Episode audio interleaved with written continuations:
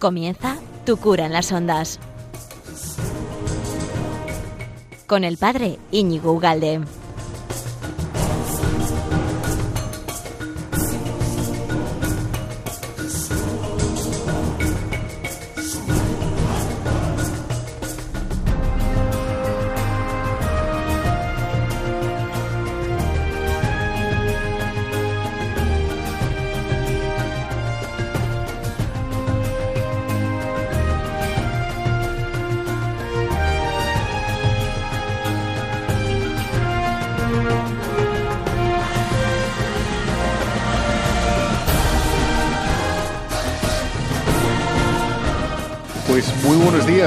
Radio María. Qué bien estamos, qué a gusto y cuánto vamos a aprender en este ratito, 40, 55 minutos que vamos a estar en este precioso jueves, ¿verdad? Mm, 30, día de, septiembre. Y esto ya se ha acabado, el, digo, el, verano y ya ha empezado el otoño. Y ayer celebrábamos a los santos ángeles, eh, a los arcángeles, ¿eh? Miguel, Rafael y Gabriel. Iba a decir los custodios, no es así. Bueno, y, y además eh, he preparado un programa eh, que me ha dejado las pestañas en él, ¿eh? me ha dejado las pestañas, porque voy a intentar hilar tres cosas. Bueno, me he leído un libro ¿eh? Que se llama... Sí, me he leído un libro, ¿qué pasa? Sí, alguno me tengo que leer de vez en cuando, ¿eh? Thomas Becket. Thomas Becket, que ahora te presento el personaje, es una historia apasionante, pero tan apasionante que hay otro Tomás. Tan- Santo Tomás Moro, ¿Te acuerdas de Santo Tomás Moro? También mártir del siglo XVI. Bueno, pues le tenía muchísima devoción a este mártir que es otro, Tomás, ¿no? Tomás Becket del siglo XII. Bueno, pues me he leído, te voy a contar un poco su vida y, quiero a raíz de ahí, eh, bueno, hablar un poco de lo que significa la amistad. ¿eh? La amistad, la, amistad verdadera, porque generalmente el mundo tiene tics o, digamos, eh, la noción de amistad mm, que la gente maneja no es exactamente la, que, la, de, la misma de Cristo, la que Cristo manejó. Y es fácil que esté mm, nuestra noción de amistad esté un poco viciada. ¿Eh? Entonces sería, ese sería mi programa hoy. A ver qué te parece. Uh, vamos a conocer a, Thomas Becket, Thomas Becket, eh, mártir de, de la Iglesia Católica y reconocido mártir también y admirado por incluso por, por la, iglesia, por la Iglesia inglesa, ¿eh? de los anglicanos. No al principio, luego sí al final. ¿no? Y luego incluso eh, voy a dar un tercer paso, que sería como el último bloque de este programa, que quiero hablar de las virtudes, las virtudes eh, cristianas, o las virtudes cardinales o fundamentales, y, ver cómo, eh, cómo funcionan las cristianas, ¿vale? Y cómo Dios actúa a través de ellas. Venga, comenzamos en, en nada, en un pispalo. Espérame.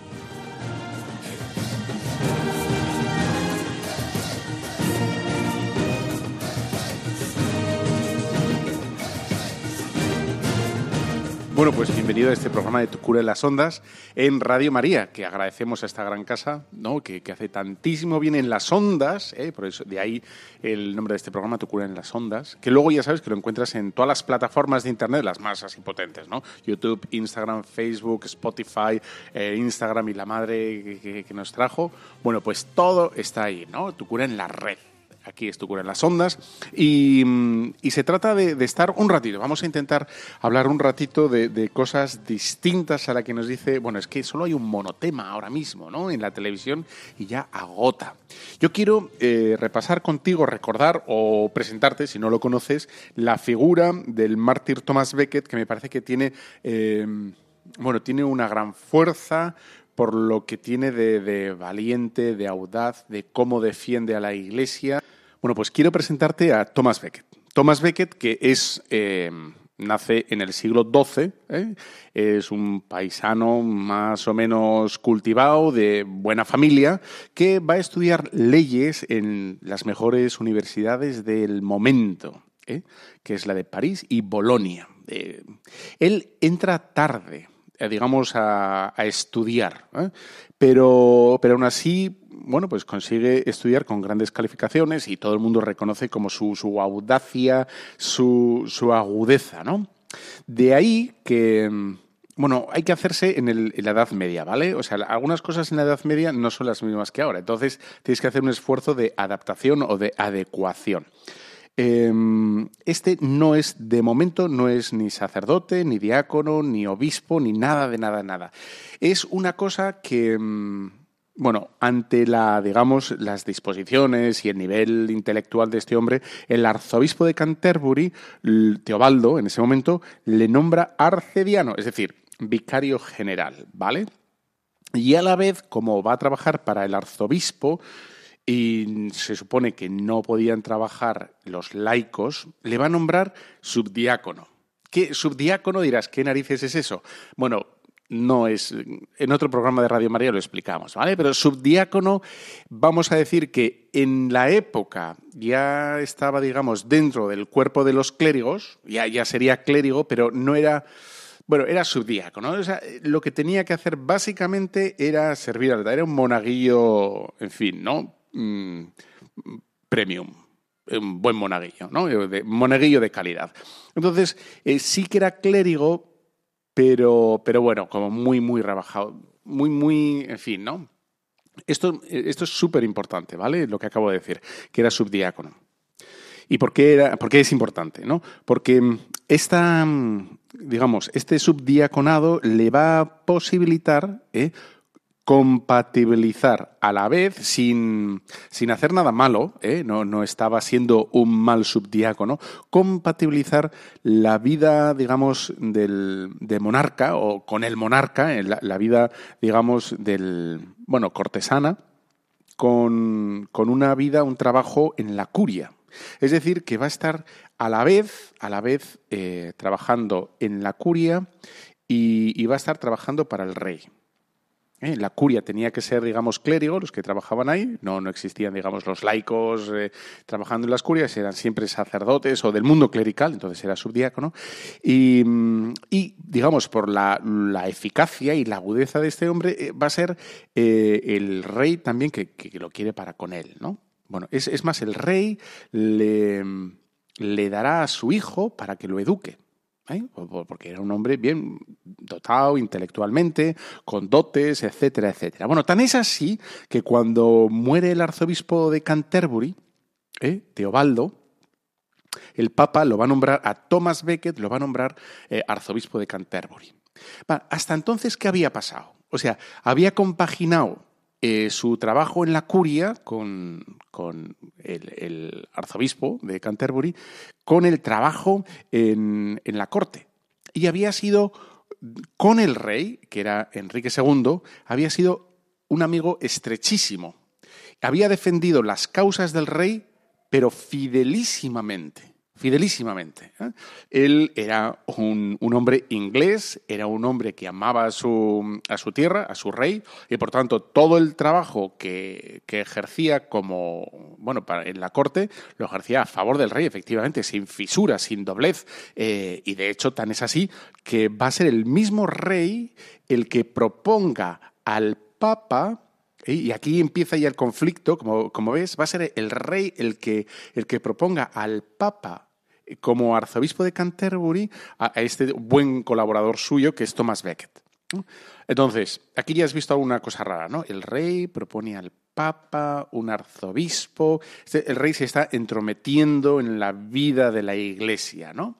Claro, este Thomas Becket eh, era un hombre fiel, fiel, ¿no? Era de naturaleza fiel, era un trabajador incansable, un trabajador leal, ¿eh?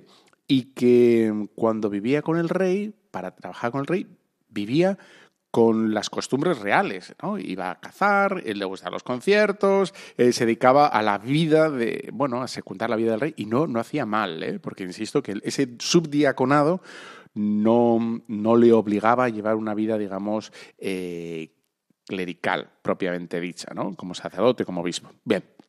entonces, el tema, como ves, hay una gran amistad Tan es así un reconocimiento por parte del rey de Thomas Becket, ¿no? consigue que le nombren arzobispo, y mm, el tema, es, el tema es que cuando consigue el rey que el Papa lo nombre arzobispo, em, claro, ya ves que se ha entrometido un poquito el rey y lo que en el fondo subyace en esta actitud del rey, que Thomas Becket no se había dado cuenta y que el mismo rey tampoco se estaba dando cuenta de lo que estaba haciendo, era que el rey quería dominar la iglesia, es decir, que quería que, que todo pasara por sus manos, quería entrar, digamos, a, bueno, a dirigir también de alguna manera la iglesia.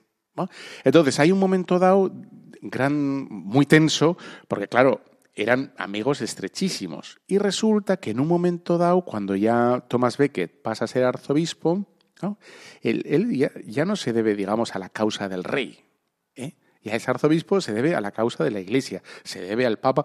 En definitiva, debe fidelidad a Cristo. ¿eh? En definitiva. Entonces, hay un momento dado que efectivamente pues tiene que, rendir, eh, digamos, juramento y lealtad al rey, como, digamos, miembro o, del reino inglés, ¿no? Y entonces estoy leyendo el libro este de Thomas Becket de Pierre Aubé, creo que se dice Pierre, no doy una. Bueno, Pierre Aubé. Entonces dice, tras una breve deliberación, todos los obispos decidieron prestar al soberano el juramento habitual, con la fórmula restrictiva, dejando a salvo el honor de Dios y de mi orden. Es decir, que todos, todos los obispos menos uno, la primera vez va a ser solo uno, que es Hilario de eh, Chichester. Chichester, oh yeah. Bueno, pues este va a ser el primero que, va, bueno, que jura incluso eh, por encima del honor a Dios y de su orden, ¿no? Y esta fórmula es la que va a desatar toda la tormenta. Porque al principio son la gran mayoría de los obispos que rechazan eh, prestar esa obediencia al rey, ¿eh? Dejando a salvo el honor de Dios y de mi, orden, y al final, por la presión del rey, porque debía ser un hombre eh, colérico y muy vengativo, y luego muy, muy, muy, muy persistente, pues van cayendo poco a poco todos, ¿no? Con amenazas, con persecuciones, etcétera, van cayendo todos, y van todos los obispos haciendo este juramento, ¿no? Bueno, yo juro fidelidad al rey, incluso por encima de Dios y de mi orden, ¿no? Y el único que se va a contener, que se va a contener en este juramento va a ser Thomas Becket. Y, aquí hay que añadir lo dramático de esto no solo es las persecuciones que va a sufrir por parte del rey Thomas Becket, ¿no? que va a tener que salir exiliado de su país, de Inglaterra, va mm, a, bueno, a tener cobijo en el rey de Francia, Luis XVIII, eh, creo que es, eh, sino que mm, en un ataque bueno, él, vuelve otra vez en sí, eh, Thomas Becket, y dice, bueno, yo represento a la iglesia, yo soy la iglesia ahí, ¿no? La iglesia me necesita, la iglesia necesita que alguien defienda a la iglesia allí donde estoy, que es en, el arzobispado de Canterbury, ¿no? Y entonces aquí lo que le duele a, él sobre todo es que tiene que ir contra su amigo, su amigo, esa amistad que, no habían los dos, ninguno de los dos se había dado cuenta del problema que iba, que iba a haber ahí, ¿no? que, bueno, que había saltado ya. ¿no? Y, y efectivamente es cuando va otra vez, incluso amenazado de muerte, perseguido, pasa hambre, o sea, había estado trabajando codo con codo con el rey, ¿no? Y resulta que acaba, bueno, pues mendigando y es todo un drama, ¿no? Y sobre todo cuando, cuando le, les unía esa amistad. Entonces él vuelve en sí y dice, yo soy la iglesia ahí. E, esto me parece para lo que vamos a hablar de las virtudes después, ¿no? La iglesia ahí tiene que ser defendida por mí. ¿eh? Y entonces él va para allá, va para, para Canterbury, sabiendo que, va a ser el centro de la ira del rey y el rey va a hacer todo lo que pueda para que jure incluso por encima de Dios y de su orden, ¿no? Y vamos, y de, la lealtad al, Papa, ¿no? Entonces os leo eh, cómo en ese como toma conciencia del papel que él tenía que hacer, eh, eh, Thomas Becket, y le escribe, deja de huir y le escribe, y digamos como que se vuelve al rey y le escribe. ¿no? Dice, he esperado con gran esperanza que el Señor se tornara hacia vos, que transformado os arrepintierais, abandonando el camino del mal y alejándoos de unos perversos amigos que, con sus consejos y sus palabras de aliento, os empujaban al fondo del abismo. Si no me escucháis, yo, que diariamente ruego a Dios por vos, con lágrimas y lamentos delante de la majestad de Cristo, corporalmente presente, clamaré entonces contra vos. Alzaos, Dios mío, y juzgad vuestra causa. Recordad las, injusticias y los ultrajes que el rey de Inglaterra y los suyos os han infligido a vos y a los vuestros. Vengad, Señor, las afrentas con las que os han ofendido. Esta es la carta que le dirige Thomas Becket al rey para, dar, para decirle, mira, vengo revestido de mi autoridad de arzobispo, no como venganza personal, ¿no? sino como alguien que sabe que se, le ha usurpado la autoridad ¿eh? de Cristo allí, ¿no? donde tenía que, trabajar por Cristo. Y efectivamente es cuando vuelve sabiendo, sabiendo bueno, pues que, que, que le va a caer la persecución y, sospecha, empieza a sospechar que bueno, que, su vida corría peligro, ¿verdad? Bueno, dice, dice así. Está intentando el rey que absolviera a todos los obispos que han, bueno, que están excomulgados porque han jurado sobre Dios, ¿no? O sea, que van, que prefieren al rey o que van a ser leales al rey antes que a Dios, ¿no? Y entonces, en un careo con el rey, le dice, eh, Thomas Becket, una verdad al rey, un, rey ensoberbecido, que efectivamente el rey era todo en esa época, pero él se atreve a decirle la verdad, ¿no? Yo no reniego de nada de lo que he hecho, replica el arzobispo. No puedo perdonar a los que han condenado, a los que ha condenado el Papa. Que se presenten a él, pues es a él, a quien han ofendido, despreciando a la iglesia de Canterbury y a mí mismo, ¿no? por, lo que, por lo que representan. Em, este es, eh, digamos, un momento de, eh, álgido eh, en los que, bueno, se enfrentan los dos diciéndose esas, esas verdades, ¿no? Y dice, perdonad a los que habéis excomulgado. Le, exhorta y le casi casi le, le, obliga el rey, ¿no? Perdonad a los que habéis excomulgado. El rey quería levantar la excomunión a todos los obispos porque, claro, los obispos no dejaban de tener poder y, digamos, todos los los súbditos del rey, en cuanto se enteraran de que los obispos ya no tenían poder sobre ellos, no podían absolver, no podían decir misa, no podían, excepto bautizar, ¿no? Y, absolver en caso de muerte, no podían hacer nada, ni casar, ni nada, nada. Entonces, tenía, el rey estaba atado de, pies y manos, ¿no? Y por tanto, está intentando obligar a, Thomas Becket, ¿eh?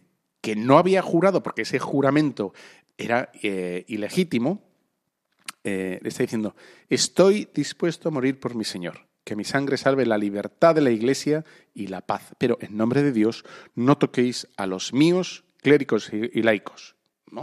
Y vemos otra vez cómo ya se ve que no es una cosa de soberbia, porque sale en defensa de los poquitos clérigos y de los poquitos que no habían firmado. ¿no? Bueno, después de, todo esto, em, eh, ya Thomas Becket va a ser asesinado en la catedral. Eh, van a entrar eh, bueno, pues tres soldados que no, no se puede probar, efectivamente, es imposible probar que fueron enviados por el rey. Bueno, puede sospechar que sí, o además, bueno, pues fueron soldados que por despecho quisieron vengar, digamos, la causa del rey y lo mataron. Sea como sea, murió por defendiendo a la iglesia, ¿no?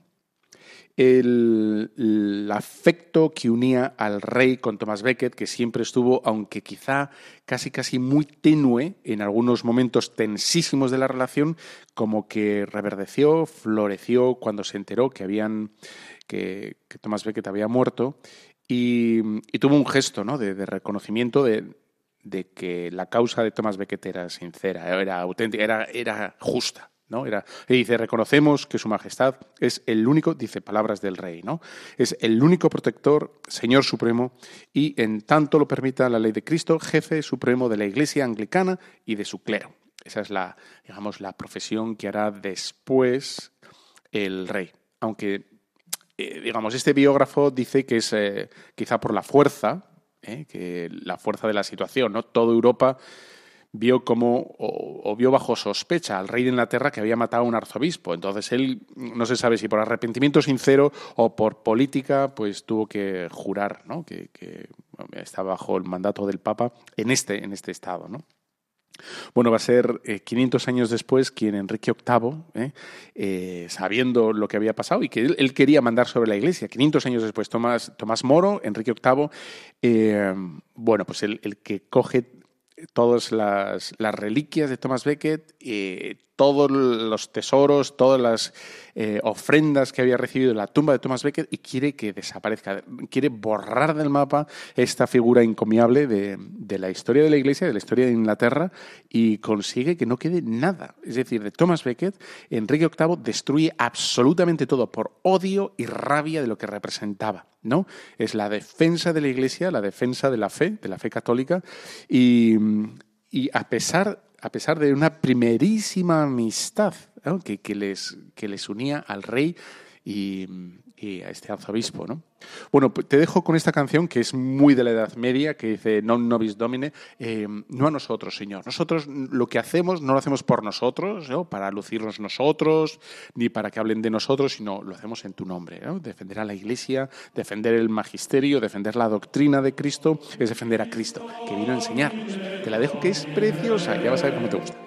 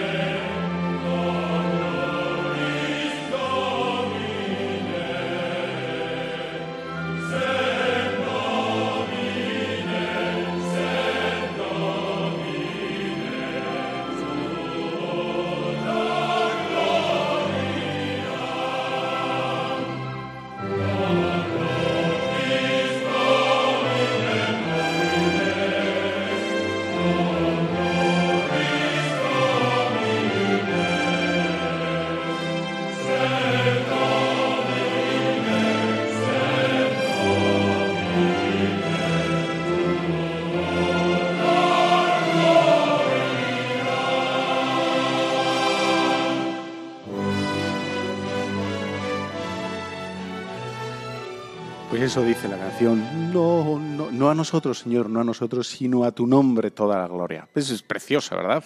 Es de una película. Es la batalla de San Crispín. Se titula Enrique V, la película de Patrick Doyle, la banda sonora. Vamos. Y, bueno, y estamos hablando aquí en Radio María de la amistad. Eh, hemos visto una amistad eh, no fundada en la verdad, sino, digamos, en. Bueno, en hobbies, vamos a decir así, o intereses propios, no está fundada en la verdad absoluta, no está fundada en la justicia, en, digamos, mm, valores universales, sino valores propios, subjetivos, y va a traer o va a acarrear ese, ese problema, ¿no? Bueno, pues estamos aquí en Radio María, tu cure las ondas. Eh, ya sabes, cada 15 días, y todo esto lo puedes encontrar luego en todas las plataformas, absolutamente todas, ¿no? Y vamos, por tanto, a hablar de, la amistad. Em, de, eso se trata, claro, porque, vamos, la palabra amigo no es extraña, no es ajena a nuestro mensaje. Eh, Jesús, por supuesto que es el Salvador, es nuestro Salvador.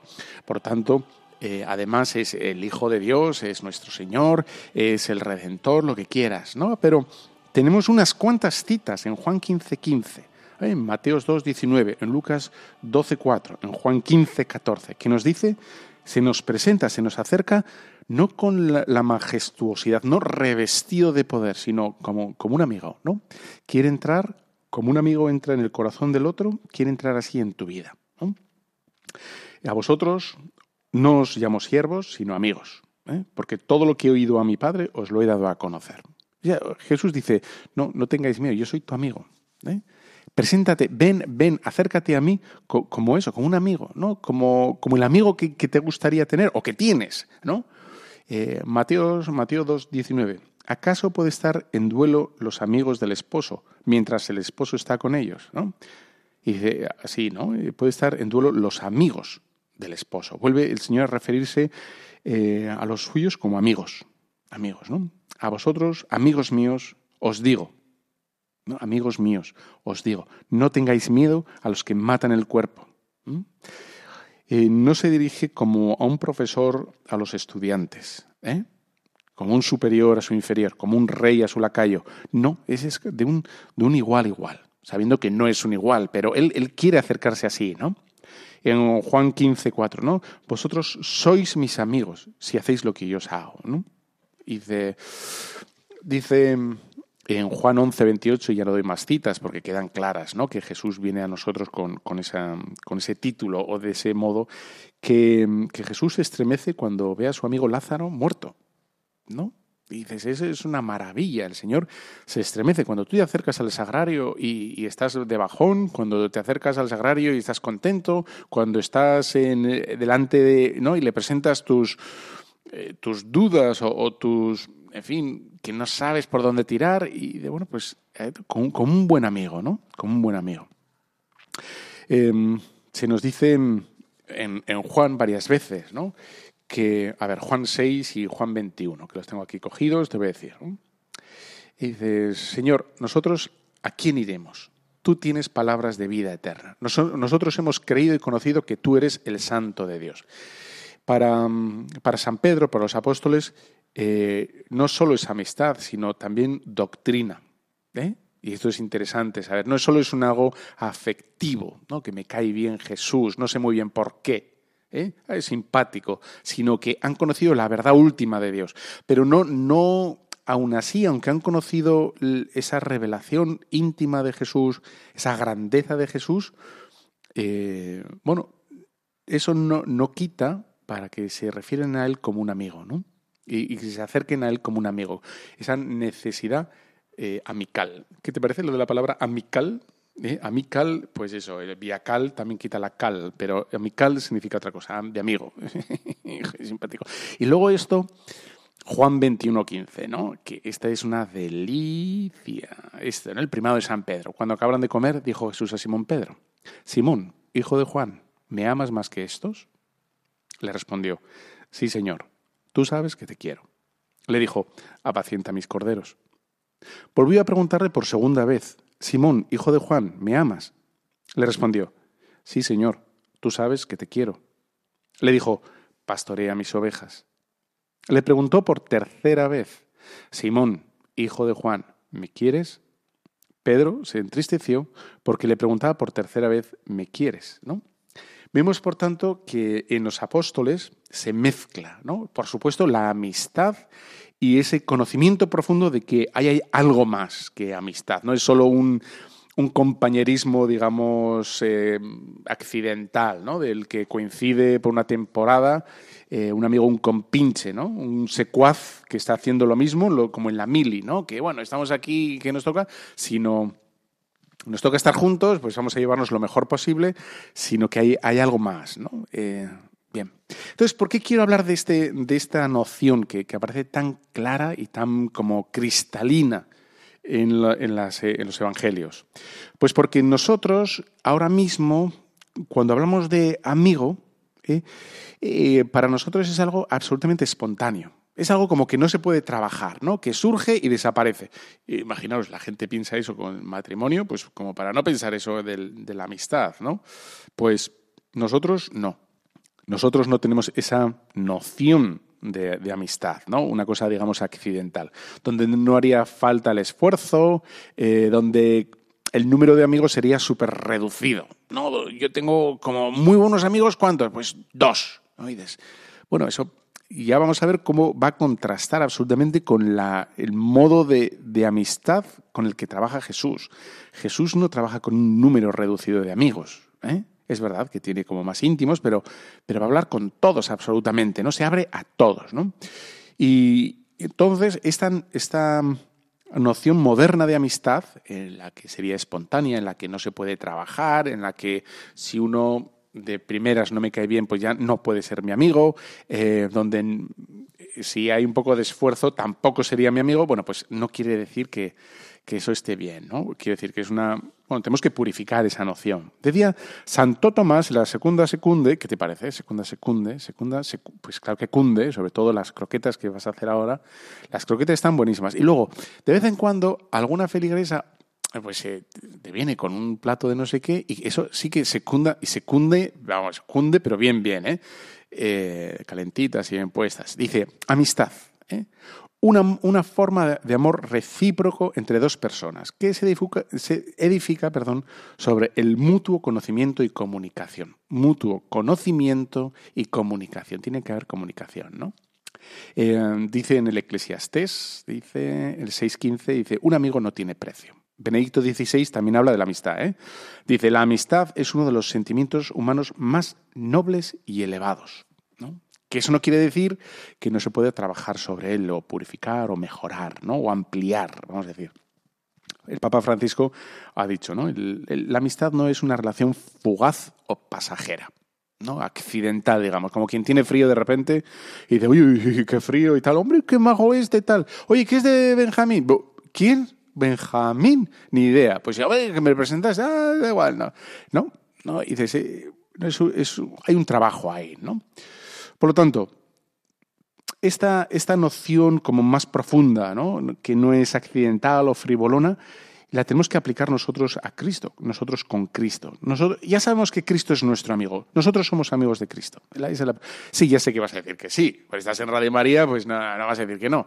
La cuestión es, vale, ¿cómo le tratas? ¿no? ¿Cuántos, ¿Cuántos mensajes, cuántos WhatsApp le mandas al día? ¿Cuántas veces te acuerdas de, él? ¿no? ¿Cuántas veces le pides por algo? ¿Cuántas veces te acercas cuando ves una iglesia y te arrimas? ¿no? ¿Cuántas veces, eh, bueno, elevas un corazón, el corazón al Señor? ¿no? ¿Cuántas veces? ¿no? San Juan Pablo II decía en las catequesis eh, que los medios de evangelización futuros deben pasar por querer sinceramente a las personas. Y decía, los medios sin alma no tendrán éxito. O nos encontramos con la persona, ¿eh? con, Juanito Valderrama, o nos encontramos con el sujeto concreto de, enfrente, el que le gusta, eh, yo qué sé, mocedades, y los pone a tope a las 11 los viernes por la noche. Sé de lo que estoy hablando, ¿eh? Sé de lo que estoy hablando. Todos los viernes, a las 11, once y media, al, en fin, eh, eh, ¿Pero qué le ha dado a este con él eres tú o con cualquier otra, no? Pues, pues a ese hay que quererle también con sus mocedades a las once y media de la noche los viernes, ¿no? En concreto, tal y como es. Pero es que no me gustan mocedades. Pues, pues chico, eso es lo que te toca dar, ¿no? Entonces, el prejuicio actual es como que la amistad actual sería compartir aficiones, hobbies, ¿no? Intereses y gustos, algo así. Y dices, bueno, pues claro, ahí, digamos, sería el inicio de la amistad. ¿no? Uno comparte la pasión por los coches, por la música, por las películas, por el monte, por lo que quieras, ¿no? Pero tiene, tenemos que aprender a, como Cristo, ¿no? Y los discípulos con Cristo que, bueno, que van profundizando en la, en la amistad, ¿no? Nosotros jamás de los jamases vamos a instrumentalizar la amistad. ¿eh? Eso no es amistad. Eh, eso, eso es lo peor que puede hacerse. ¿no? El utilizar la amistad para conseguir algo. Influencia, posición o lo que quieras. ¿no? Hacer como que es amigo. ¿no? Eh, en Lucas 15, 6 vemos cómo Jesús habla de, sí como un pastor y, va a donde todos, pero sin interés de nada. Va a donde ellos, a, bueno, tal cual, ¿no? A, estar con ellos, a salvarles, a ayudarles. O sea que aquí hay una, vemos cómo la amistad tiene que superar, digamos, el hobby, ese interés inmediato. Que no significa que tiene, tenemos que desterrarlo, ¿no? A lo mejor nos gustan mucho las películas, o nos gusta mucho la música, nos gusta muchísimo Radio María, Tu Cura las Ondas, y no podemos dejar de... Oye, ¿tienes el cromo de Tu Cura las Ondas 35? El del póster, ¿no? Que hay... No, bueno, pues están los de la Liga, ¿no? Y luego el álbum de fotos, oye, de cromos de, de Radio María. ¿Qué te piensas, no? Sí, pues ahí tienes las fotos, pues ahí está eh, el director, eh, y luego están todos nuestros eh, colaboradores y todos los programas. Ahí está un, un álbum a, doble página con las pegatinas y con todos. En fin, con la. Con, no me lo estoy inventando, no te lo creas, es, no es así. Estaba imaginándome ya de la que pasaba las páginas ahí el, álbum de Radio María. No, no, no es así. Bueno, bueno pues em, los amigos, ¿no? Eh, son los que se quieren bien y quieren el bien. Se quieren bien y quieren el bien. ¿Quieren el fútbol? Sí, pero quieren algo más aparte del fútbol. Se quieren entre ellos, el, quieren el bien, ¿no?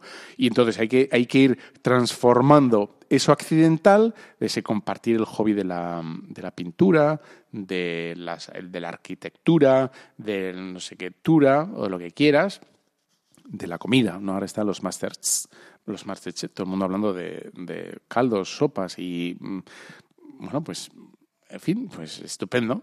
pero verdaderamente queremos eso y trascendemos todo eso, ¿no? La amistad no es egoísta, y luego la amistad tiene que aceptar la diversidad, ¿no? Jesús se nos dice que comía con prostitutas y con pecadores. ¿eh? Hablaba con todo el mundo. Yo me hablo solo con los de derechas. Yo me hablo solo con los de mi partido. Me hablo solo con los de izquierda. No, nos hablamos con todos. Y mira, se hablaba el Señor con, con, las prostitutas, con los pecadores, con los que parecían, con los hipócritas, con, se habla con, con Herodes. No, con Herodes es el único con el que no se habla. Con Pilato, perdón. Pues, bueno, pues con, todos, ¿no? Y aquí, y aquí yo quiero pasar ya al tercer tema de hoy, que es el que me interesa, que son las virtudes, ¿no? Las virtudes que serían como ese, esa fuerza interior necesaria eh, para hacer el bien, ¿eh? ese hábito de crear, ese hábito de mantener la amistad, eh, necesita una fuerza necesita un plus, un saber trabajar el bien, que no se hace accidentalmente. Nosotros, nuestra naturaleza necesita conocer el bien y saber hacerlo, ¿no?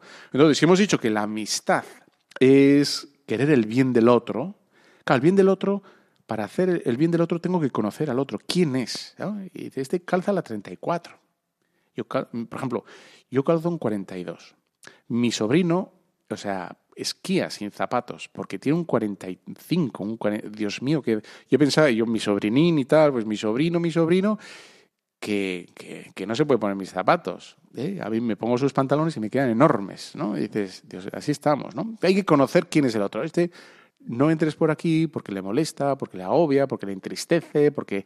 Entonces, tenemos que saber cambiar el chip y eso necesita de, nosotros una virtud. Entonces, como ves, vamos a entrar al tercer bloque, ¿no? Que es lo que me interesa. Bueno, me interesan todos, porque el libro lo disfruta como un enano, con Pierre Hubé, eh, este francés. Me ha leído un libro de un francés. ¡Uh, la! Bueno, entonces, te dejo con esta cancioncilla que es Hay un amigo en mí, es muy conocida, ¿eh? no, no, no, tiene nada. Y volvemos en, en ya, de que ya. Hay un amigo en mí. Hay un amigo en mí cuando eches a volar y tal vez añores tu dulce hogar.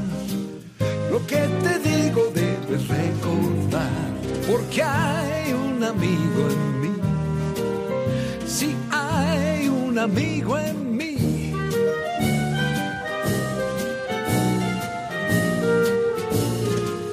Hay un amigo en mí hay un amigo en mí. Y cuando sufras, aquí me tendrás.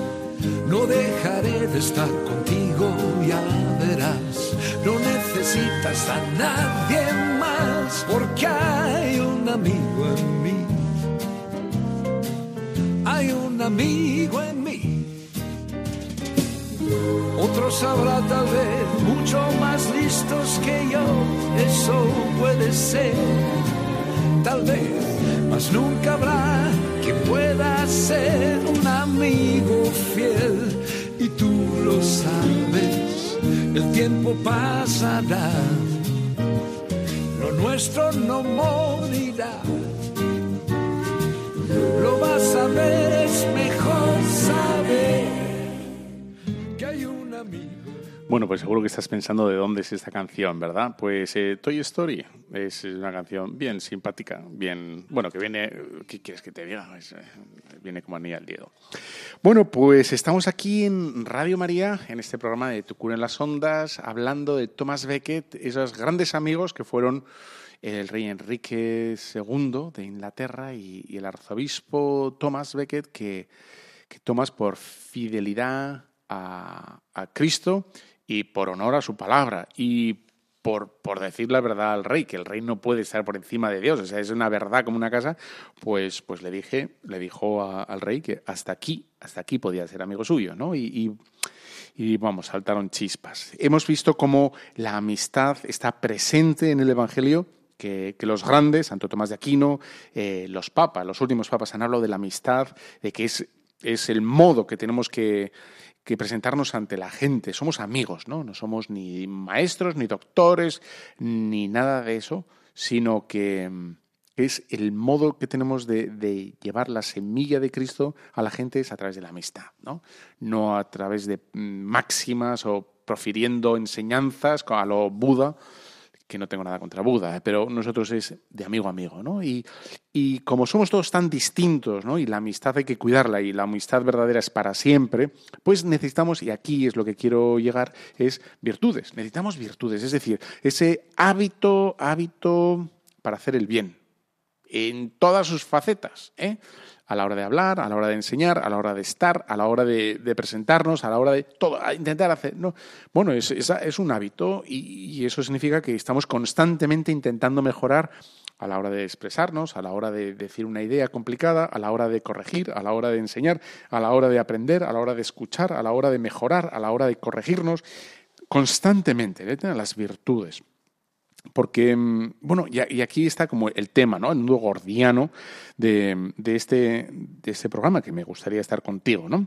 Em, para mucha gente, las, virtudes, mm, lo que hace referencia es a, bueno, a, cómo hacer las cosas, ¿no? A qué, se, qué se puede hacer, ¿no? ¿Qué, ¿Qué puedo hacer? o qué no puedo hacer, qué tengo prohibido y tanto no puedo hacer, ¿no? Y entonces sería mm, pues pecaminoso o un vicio y la virtud sería lo que puedo hacer, lo que debo hacer, ¿no? Y, no es así. Las virtudes hablan más de lo que, en vez de, de lo que puedo hacer, sino cómo tengo que ser, cómo tengo que ser. Entonces tengo que ser mejor. Ahí está, ¿no? No es, por ejemplo, ¿eh? el virtuoso no es el que lleva la mascarilla constantemente. ¿eh? No, es que eso es un legalismo, ¿no? Eso no nos hace mejores ni peores, a no ser que me la quite para fastidiar o, en fin, ¿no? Porque tú puedes llevar la, mascarilla solo por evitar eh, la multa, ¿no? La cuestión es el ser, el ser respetuoso, el ser, ¿no? que es distinto al hacer, la hago porque si no me cae la multa, o, me cae una reprensión de alguien, o me cae, y dices, lo virtuoso para mucha gente es cómo evitar eh, meter la pata, o cómo no hacer el mal, o cómo hacer el bien. No, y las virtudes, la virtud de la justicia, se trata no, no de, en fin, de evitar eh, castigos de la injusticia, o, sino de ser justos, ser justos, de ser prudentes, ¿no? de saber aconsejar prudentemente, de saber enseñar prudentemente, de saber querer a la persona en el modo que tiene que ser querido, que no es lo mismo a querer a un drogadicto que se está enseñando, ¿no? que está, tiene esa adicción, y hay que quererle distinto a un niño que está em, empezando a andar, mm, o a manejarse en casa o a estudiar, ¿no? Bueno, entonces, eh, nosotros, nosotros, ese cómo debemos de ser, eh, ¿cómo debemos de ser? Pues no es lo que has pensado tú ahora mismo, pero nosotros tenemos que ser otros Cristos. Así de claro. Y entonces eh, seguramente te has quedado quieto parado, ¿no? Se te ha caído, se te ha caído la mandíbula de abajo, conk, a tres metros hasta el suelo y dices, ¿cómo que otro Cristo? Sí, tenemos que ser otro Cristo. ¿no? Y esto no es un, digamos, una exageración poética, o ya que estamos en Radio María, bueno, vamos a decir algo así. No, no, no, no, no, no, no, no, no. Otro Cristo porque tú has recibido el bautismo. Y por el bautismo, por el bautismo, has recibido la inhabitación del Espíritu Santo. Es decir, em, tienes la capacidad, porque habita en ti el Espíritu Santo, tienes la capacidad de reproducir en tu vida, ¿no? con las virtudes naturales y sobrenaturales, ¿no? la fe, la esperanza, la caridad, la prudencia, la justicia, la templanza, eh, bueno, pues tienes la obligación, la obligación, la posibilidad, mejor dicho, puedes, puedes eh, recrear en tu vida eh, a Cristo, a Cristo. ¿no? Cristo que supo amar a todos hasta el extremo, Cristo que sufrió la soledad en el huerto de los olivos. Em, y, eso tú, eso tú. ¿no? Lo que nos ocurre, y déjame que te cuente eh, esta anécdota que, que me, me gustó, el otro día la escuché en internet, del Bishop Barron, de cómo eh, había un agricultor que encontró un águila. Águila, águila, águila, águila. Bueno, una águila chiquitina. ¿eh? Entonces, como buen agricultor tenía gallinas. ¿Y qué hizo el, agricultor? Cogió la, el águila y la puso entre las gallinas. ¿no? Y la dejó ahí. Entonces, ¿cómo acabó siendo el águila? pues ya lo sabes perfectamente, ¿no? Como, pues como las gallinas, con la cabeza esa que mueven así, y picotean el suelo. Y no conseguía volar el águila, pero era un águila, era, ¿no? Y sin embargo, por imitación, el águila, de alguna manera, vamos a decir así, no, no sé cómo decirlo bien, eh, no sabía que era un águila, por lo tanto, imitaba a lo de al lado. Claro, nosotros ¿Cuántas veces no? la gente imita al comportamiento? Yo, yo no puedo, yo no sé, yo no valgo, pero lo que está haciendo es, en definitiva, imitar los comportamientos de la gente de al lado. Como nadie va, como nadie hace, como la gente al final acaba pensando, bueno, esto es imposible, esto es, un ideal, esto no es para mí, porque nadie puede, por lo tanto, yo no, no, nosotros tenemos el sello, el sello del Espíritu Santo en nuestro corazón, por tanto, sí podemos. Es verdad que como virtud necesita un aprendizaje, porque la fe, la esperanza y la caridad son virtudes, es decir, se amejoran, aquí en Navarra hay que decir el amejoramiento, amejoramiento. O bueno, o mejoran, vale, fuera de Navarra mejoran. Entonces, mejoran con, con nuestro ejercicio. Y aquí está también el punto gordiano del punto gordiano que te había dicho, que era las virtudes. Todas virtudes, humanas y naturales y sobrenaturales, necesitan de nuestro desarrollo, necesitan de nuestra em, cooperación. ¿eh? No. Mucha gente piensa que no, es, que no es santa. O sea, en muchas canciones. Hay una canción muy buena. Let me go. I don't wanna be a hero. I don't wanna se me olvida la letra. Pero bueno, el estribillo dice, no quiero ser un héroe, no soy un héroe, I, am, only, eh, I, am, I am, only, a human, soy, soy solo un hombre, ¿no? Y, nos hemos repetido tanto eso, eh, que soy un pobre pecador, soy un pobre pecador, soy un pobre... Que sí, eres un pobre pecador, pero estás llamado a, ¿no? A Tomás Becket, a San Pedro, a San Juan, a, tantos y tantos en la historia, ¿no? De, de, modo distinto, porque no todos somos, tenemos las mismas circunstancias, pero a defender el amor de Dios y las cosas de Dios, en las circunstancias que estés, puedes, ¿no? Eh, ahí está. Entonces, por el bautismo hemos recibido esa gracia santificante, ¿no? que, es el Espíritu que no, no cambia nuestra naturaleza. O sea, nosotros por el bautismo no pasamos a ser dioses, no somos eh, humanos, ¿vale? Pero estamos entonces capacitados, y aquí está el tema, el, nudo gordiano del nudo gordiano del nudo gordiano. Esto es como el huevo Kinder, está dentro de dentro, dentro, ¿no?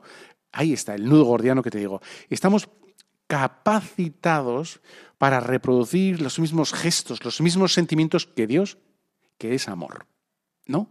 Entonces, no lo somos, ¿eh? lo recibimos como don. No cambia nuestra naturaleza, pero sí que accidentalmente podemos, accidentalmente, porque recibimos algo de fuera, que es el bautismo, que es la gracia santificante, eh, algo que, bueno, que nos va a posibilitar actuar de un modo a lo divino, bueno, como Dios, ¿no? Un ejemplo muy bonito es el del hierro, ¿no? Cuando tú pones el hierro en fuego, ¿no? Y lo pones en forja y esto parece una cafetera en expreso en el, a las 12 en el bar de abajo, ¿verdad? No, un hierro lo pones y el hierro rugiente o al rojo vivo no deja de ser hierro, pero adquiere por el fuego una, un accidente, ¿no? un, modo de ser nuevo. ¿no? Eh, el calor no es el hierro, pero dota al hierro de algo, un plus, un plus, ¿no? Eso es lo que hace el bautismo en nuestro corazón. Esto no quiere decir que como ya recibido el bautismo, yo me deje, no me deje y ya se haga todo automático. No, porque hemos dicho que es una virtud. Es decir, ahora yo con ese calor en mi corazón, esa posibilidad, esa fuerza, yo ya puedo ejercitarme en amar a los amigos que son distintos, incluso a los que de natural, de natural, no de sobrenatural, sino de natural, pues no me juntaría con ellos porque les gusta, fíjate, les gusta, eh, ¿qué te voy a decir? El fútbol. O sea, a mí no hay cosa que me aburra más que el fútbol, ¿no? Y bueno, pues también con ellos, o con gente distinta, con gente que, bueno, ¿por qué? Porque hemos sido capacitados, ¿no? Entonces, ya la amistad es como que se abre, ¿no? Como Cristo, y que se abría absolutamente a todo el mundo, por esas virtudes, en este caso sobrenaturales, a nosotros nos importan todas las personas, ¿eh? sean ricas o pobres, sean de extrema izquierda o de extrema derecha, sean eh, ateos o, musulmanes. Eh, nos da exactamente igual, porque nosotros reconocemos en la gente algo escondido que ellos no ven, que es a otro Cristo, es, es otro yo, ¿no? otro, otro hermano, otro nosotros. ¿no? Entonces, eh, podemos ser buenos amigos, podemos ser leales a los amigos, podemos mantener esas amistades. ¿no? Bueno, y, lo que hace, por tanto, el bautismo es potenciar, potenciar eso. ¿no? Hay una, una cosa que me, que me da un poco pena con todo este, este tema de las virtudes, es que mucha gente piensa, ya, por ejemplo, por el tema de la pastoral en las parroquias o en las diócesis, ¿no? Piensa que, que la cosa de Dios funciona al margen nuestro. ¿no? Y, no, y en principio no, en absoluto. ¿no? De hecho, eh, la oración esa de San Francisco de Asís, ¿no? Hazme, Señor, hazme un instrumento de tu paz. Hazme, Señor, un instrumento. Es decir, que el Señor, en principio, luego puede mandar, Dios, eh, Dios puede mandar rayos y centellas por aquí para convertir aquí y allá a la gente, ¿no? Pero en principio es, el Señor va a trabajar a través nuestro. Y nosotros tenemos que ser instrumentos dóciles, dóciles, ¿no? Es decir, que ese, ese destello de gracia en nuestro corazón, esa luz en el intelecto de, mejorar, de cambiar, de agradecimiento, ta, ta, ta, ta, etcétera, ¿no? Dice, dice eso, Romanos 5.5. La caridad de Dios ha sido derramada en nuestros corazones con el Espíritu Santo, ¿no?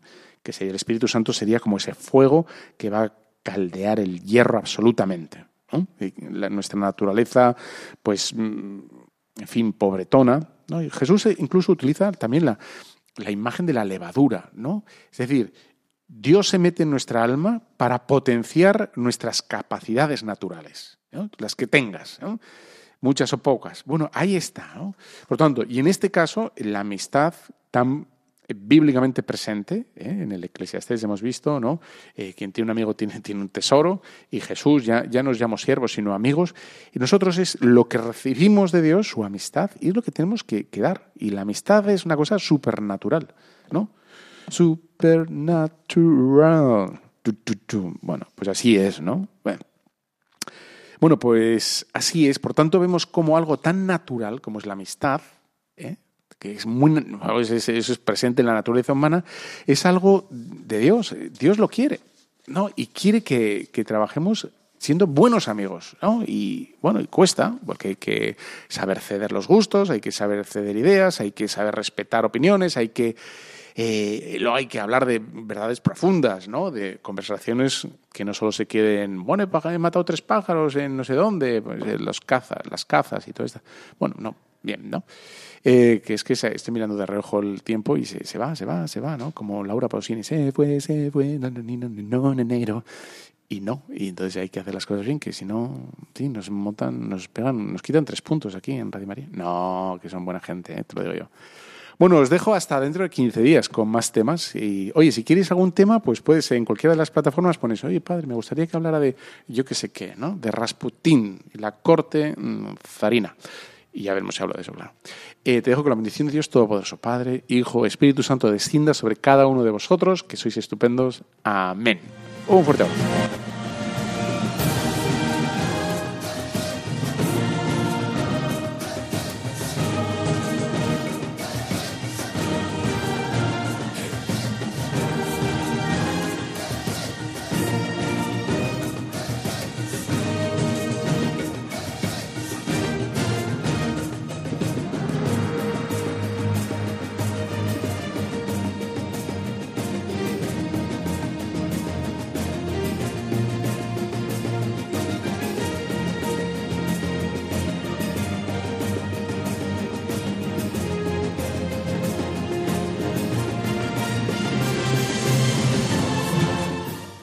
Han escuchado Tu cura en las ondas con el padre Íñigo Ugalde.